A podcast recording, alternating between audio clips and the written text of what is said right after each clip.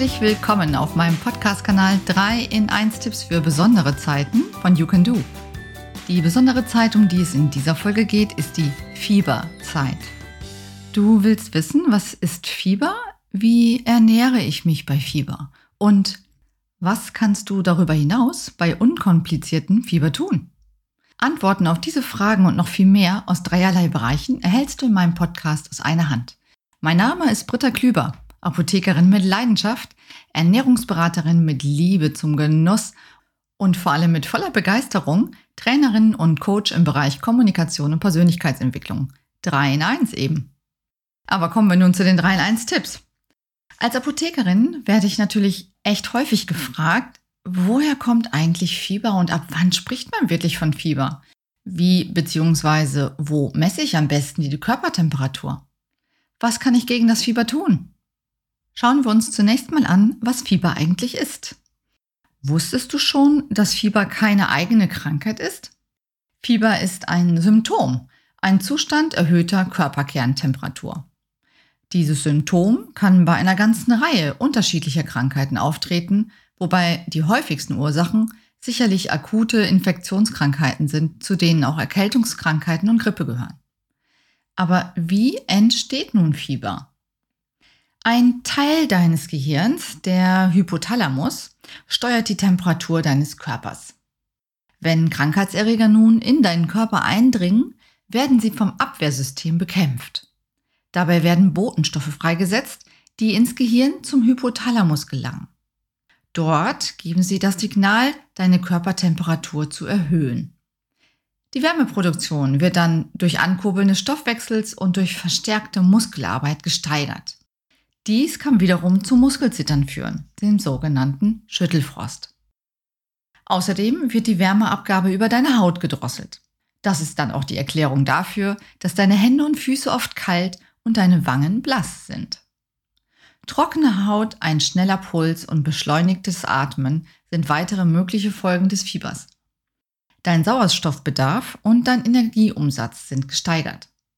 Und genau dies ist dann der Grund dafür, warum Fieber für Menschen, die an Herz-Kreislauf- oder Atemwegsgrunderkrankungen leiden, zu Komplikationen führen kann.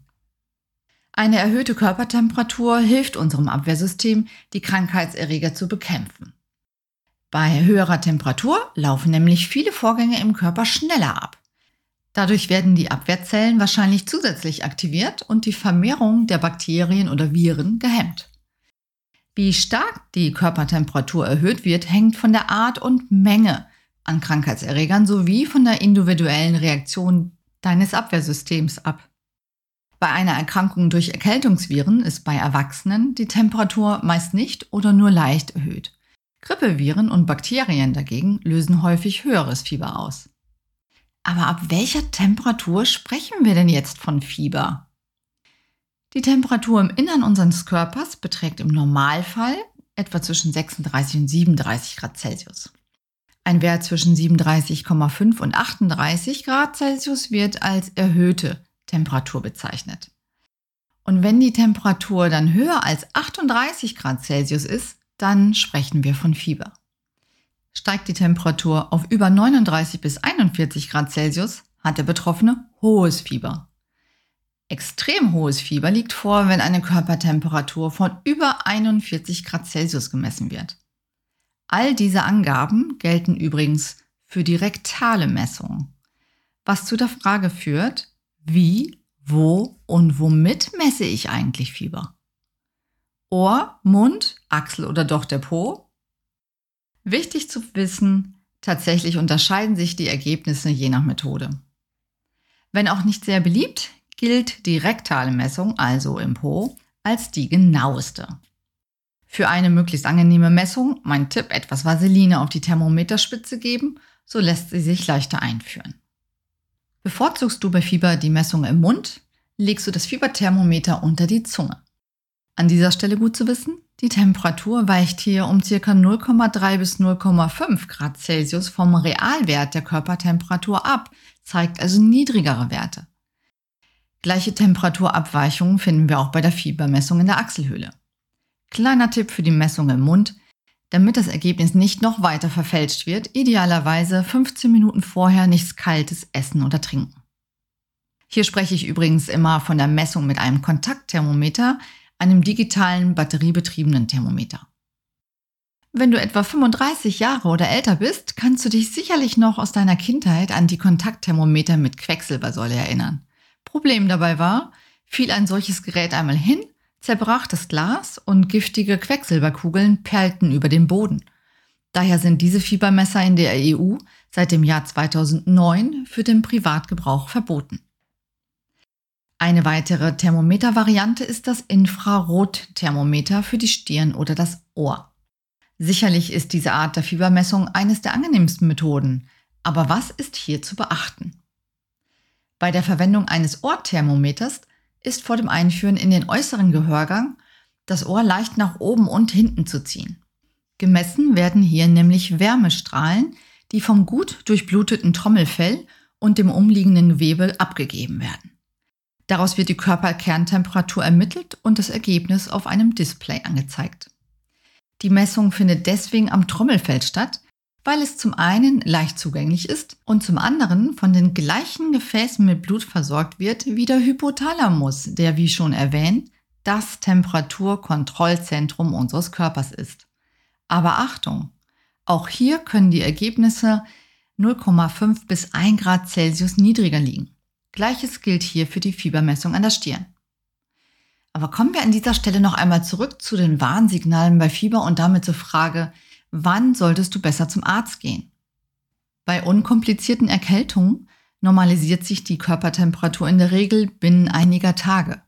Anhaltendes Fieber, Temperaturen über 39,5 Grad Celsius, aber auch ein erneuter Fieberanstieg können Warnzeichen für Komplikationen oder schwere Infektionskrankheiten sein. Wenn diese Anzeichen auftreten, ist es ratsam, rasch einen Arzt oder eine Ärztin aufzusuchen. Das gilt auch, wenn es zu Bewusstseins- oder Sinnestrübungen kommt, ein ausgeprägtes Krankheitsgefühl vorliegt, Kinder schwer krank wirken oder Neugeborene und sehr kleine Säuglinge Fieber haben. Das führt uns nun zum zweiten Teil meines Podcasts, dem Ernährungsteil. Was ist bei der Ernährung zu beachten? Und gibt es eine Fieberkost? Am allerwichtigsten sei zuerst mal genannt, ausreichend trinken, weil wir durch das Schwitzen viel Flüssigkeit verlieren.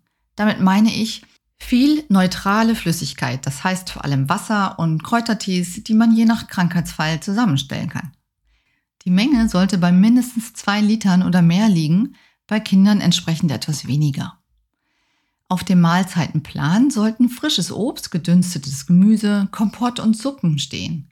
Gerade auch Salziges wie Salzstangen und Hühnerbrühe werden gerne angenommen, sie gleichen den Salzverlust durch Schwitzen wieder aus. Gleichzeitig fördert die Wärme die Durchblutung und wirkt schweißtreibend. Dadurch wird im Infekt bei einer Erkältungserkrankung der Garaus gemacht. Ein weiterer fleißiger Helfer bei Fieber sind zinkhaltige Nahrungsmittel. Das Spurenelement kommt zum Beispiel in Fisch, Milch, Käse und Haferflocken vor und stärkt die Abwehrkräfte. Auch Vitamin C-reiche Nahrungsmittel, die als Radikalfänger bekannt sind, helfen dem Körper, das Fieber zu bekämpfen. Besonders viel Vitamin C ist im Brokkoli, Paprika und Zitrusfrüchten zu finden. Und wenn ich da an meine Kinder denke, als sie klein waren, die konnte ich oft mit süßen Speisen wie Kompott, Pudding oder einem eingeweichten Biskuit zum Essen überzeugen. Kommen wir nun zum letzten Teil. Im dritten Teil geht es ja, wie du bereits weißt, um Persönlichkeitstypen, unterschiedliche Verhaltenstypen bei uns Menschen. So bunt und vielfältig die Menschheit ist, so breit gefächert ist auch die Reaktion und die Behandlung von unkompliziertem Fieber. Dennoch, egal welche Grunderkrankung die Ursache für die Erhöhung der Körpertemperatur ist, das Fieber muss gegebenenfalls gesenkt werden, um den Körper nicht zu stark zu belasten. Ich persönlich rate hier zu fiebersenkenden und entzündungshemmenden Medikamenten wie Paracetamol und Ibuprofen, die du in Form von Saft, Zäpfchen oder Tabletten einnehmen kannst. Vorher ist natürlich immer abzuklären, ob weitere Medikamente eingenommen werden und oder ob andere Grunderkrankungen gegen die Einnahme sprechen. Aber denken wir auch daran, bei Atemwegsinfekten wie der Erkältung ist eine erhöhte Körpertemperatur eine normale Reaktion im Heilungsprozess. Das Fieber muss daher nicht immer mit Medikamenten behandelt werden. Es ist in jedem Fall empfehlenswert, unnötige körperliche Anstrengungen zu vermeiden und sich Ruhe zu gönnen. Zum Glück gibt es daher auch noch diverse ergänzende Hausmittelchen, die zur Absenkung des Fiebers beitragen können. Zum Beispiel die guten alten Wadenwickel. Du willst wissen, wie Wadenwickel wirken? Wadenwickel senken die Körpertemperatur über einen ganz einfachen Mechanismus. Die kühle Feuchte des Wickels verdunstet auf der warmen Haut und diese Verdunstungskälte entzieht dem Körper Wärme. Auf diese Weise lässt sich die Körpertemperatur um bis zu 2 Grad Celsius senken. Verglichen mit anderen temperatursenkenden Anwendungen wie kalten Waschungen gelten Wadenwickel als besonders kreislaufschonend. Der durch den Wadenwickel ausgelöste Kältereiz wirkt zudem auf das vegetative Nervensystem. Bedeutet, die Gefäße werden enger gestellt, der Blutdruck steigt, Stoffwechsel und Durchblutungen werden angeregt. Übrigens, Belässt man kühle Wadenwickel jedoch so lange auf der Haut, dass sie warm werden und Körpertemperatur erreichen, tritt eine gegenteilige Wirkung ein. Dann regen sie das vegetative Nervensystem dazu an, die Gefäße weit zu stellen, was einen entspannenden Effekt hat. Hier aber noch ein wichtiger Hinweis.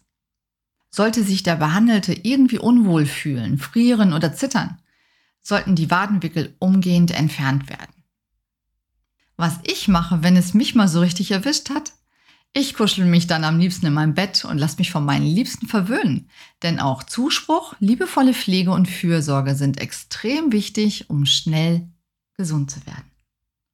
Nun die Frage an dich. Was unternimmst du, wenn du leichtes Fieber hast? Hast du vielleicht einen bewährten Geheimtipp? Ein altes Hausrezept? Dann lass es mich wissen und schreib mir doch gerne an meine Mailadresse info at youcando.com. Damit sind wir dann auch schon am Ende dieser Podcast-Folge. Dir hat's gefallen und du willst keine Folge mehr verpassen? Dann gleich im Anschluss meinen Podcast-Kanal abonnieren. Und wie immer ganz wichtig an dieser Stelle, komm gut durch diese Zeit. Bitte bleib gesund, gönn dir genussvolle Momente und lebe die wertschätzenden Beziehungen zu deinen Mitmenschen. Bis bald, deine Britta.